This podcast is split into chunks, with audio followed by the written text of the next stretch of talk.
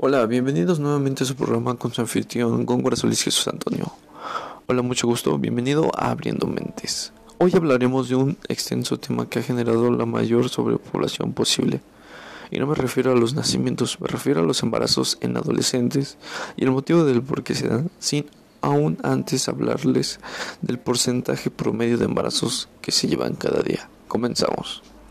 Tomar decisiones sobre tu propia sexualidad sin dejarse influenciar por otras personas o por los efectos del alcohol o drogas. Asimismo de la responsabilidad está también saber cómo utilizar los métodos conceptivos. ¿A qué me refiero con esto?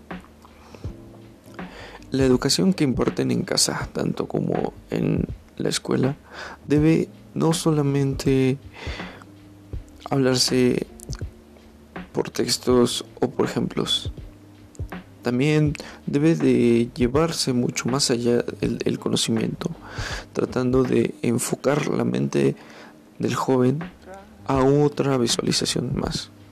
Muchas de las veces en que se ha dado un embarazo es por la falta de conocimientos o la falta de atención tanto como, como padres o como alguien cercano al joven. En la actualidad tenemos dudas de qué es la sexualidad humana. ¿Qué son las relaciones sexuales? ¿Cuál es el mejor método anticonceptivo? Pero sin antes abarcar que las emociones y la sexualidad integral de las personas es indispensable. Ahí es cuando nos preguntaremos, ¿qué es asumir una sexualidad responsable? ¿Por qué debo usar un método anticonceptivo? Por lo que hoy voy a explicar también qué es o cuál es la forma más sana de prevenir enfermedades de transmisión sexual. Más allá de una molestia o alguna enfermedad de transmisión sexual, en un inicio debes de convertirte en una persona pensante, razonar si lo que vas a hacer es correcto o incorrecto. A más no decir que la prevención o evitar una situación de esta magnitud es indispensable, por lo que hoy les diré cuáles son las medidas para prevenirlas.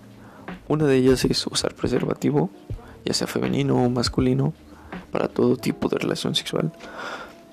Uno es vacunarse bajo una supervisión médica contra las enfermedades de transmisión sexual, por lo que ya hoy en día existen vacunas tanto para hepatitis B, entre otras más. No compartir material con otras personas. Evitar relaciones sexuales con parejas anónimas o desconocidas. ¿Por qué con parejas anónimas o desconocidas? Puede que tú ya hayas eh, experimentado, pero si la otra persona experimentó de una forma que no fue responsable, ahí es cuando entra el motivo de por qué hay embarazos. No, no, importa si es con una persona anónima o una persona desconocida o alguien que ya conoces, sin tener la responsabilidad o tener realmente el pensamiento de qué puede suceder dentro de ese proceso llamado relación sexual, puede llegar a suceder varias cosas. Y bueno, les dije que les iba a hablar sobre las estadísticas de acuerdo a los embarazos que se dan en México, ocurren al año 3.000 300, perdón, 40 mil nacimientos de mujeres menores de 19 años. Que ese 15% de los hombres, y ese 15% es de los hombres y 33% de las mujeres que no utilizaron anticonceptivos en su primera relación sexual.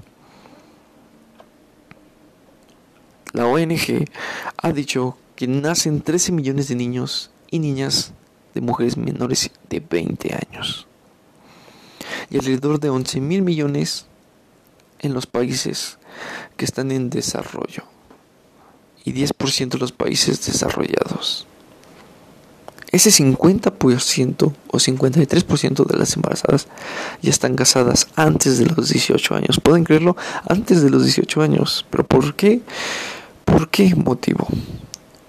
Como lo decía en un inicio, la educación que imparten en casa y en la escuela no solamente viene de solo leer textos, de escuchar, sino también de irla fomentando, de irla expresando. ¿Por qué? Porque así se pueden prevenir este tipo de situaciones. También dicen que el 53% de las embarazadas ya están casadas antes de los 18 años, pueden creerlo. Antes de los 18 años, antes de cumplir 20 años. O sea, no se pueden pensar en, en el futuro. O quizá no solo en el futuro, sino en la escuela, en sus padres, en lo que va a pensar la gente de esas personas. Por lo que también existe el ámbito familiar. Hay factores como la violencia que genera que los jóvenes establezcan redes sociales que fomenten las relaciones sexuales de una manera precoz o poco accesible. Pero si los padres les imparten educación sexual, pueden prevenir este tipo de situaciones porque los jóvenes ya van a tener otra visualización de qué es tener relaciones sexuales, cuáles son las ventajas y desventajas, cuáles son las consecuencias, qué no, qué sí y no debo hacer. Por lo que se requiere ejercer una educación sexual responsable y al abordar alguna información con la familia. La familia es un vínculo principal para la socialización, como los mecanismos de afecto y apoyo social y comunicación, resaltablemente. Porque entre mayor comunicación, mayor, mayor prevención en tener un hijo a temprana edad. Tristemente, también puede decirse que el porcentaje de esas personas o tuvieron los conocimientos o no los tuvieron. También puedo decirles que más de 18 madres adolescentes por cada mil mujeres son el 10% de mujeres embarazadas en adolescentes. Más bien no dicho que la educación sexual no solamente es exclusiva en la escuela, sino también en los centros de salud. ¿Qué tiene que ver el centro de salud? El centro de salud puede darte información, puede darte los métodos, los métodos anticonceptivos, o te puede regalar los preservativos, puede decirte eh, cómo llevar a cabo cada proceso, sino aún más no meter a la familia, que la familia es la mayor protección para transmitir ese conocimiento y sobre todo socializar, platicar, decir que está bien y que no está bien. Hoy en día la educación sexual trabaja de las siguientes maneras para evitar que los adolescentes se embaracen. Hablando de pláticas motivacionales como evitar el consumo de drogas, bebidas alcohólicas, evitar situaciones en las cuales tu padre o tu madre te dé depresión social o tu pareja que te obligue a hacer cosas que tú no quieres.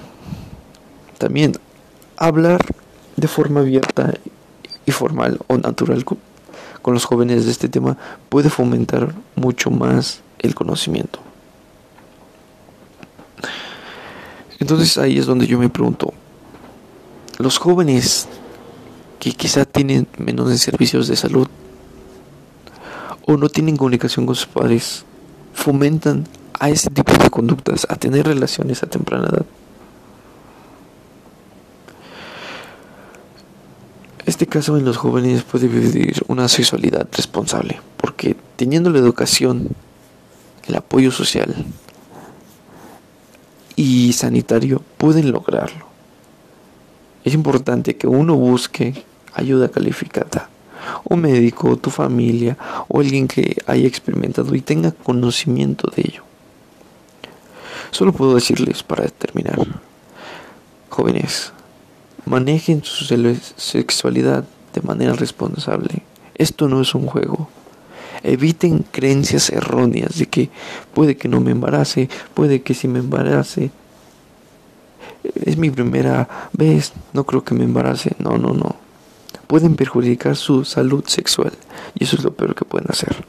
Espero que con esta plática hayas tomado un poco de conciencia sobre si es bueno tener relaciones a temprana edad o si es bueno tener relaciones a una edad propia y con mayor seguridad. Bueno, yo me despido, soy su anfitrión González Jesús Antonio y esto fue Abriendo Méndez.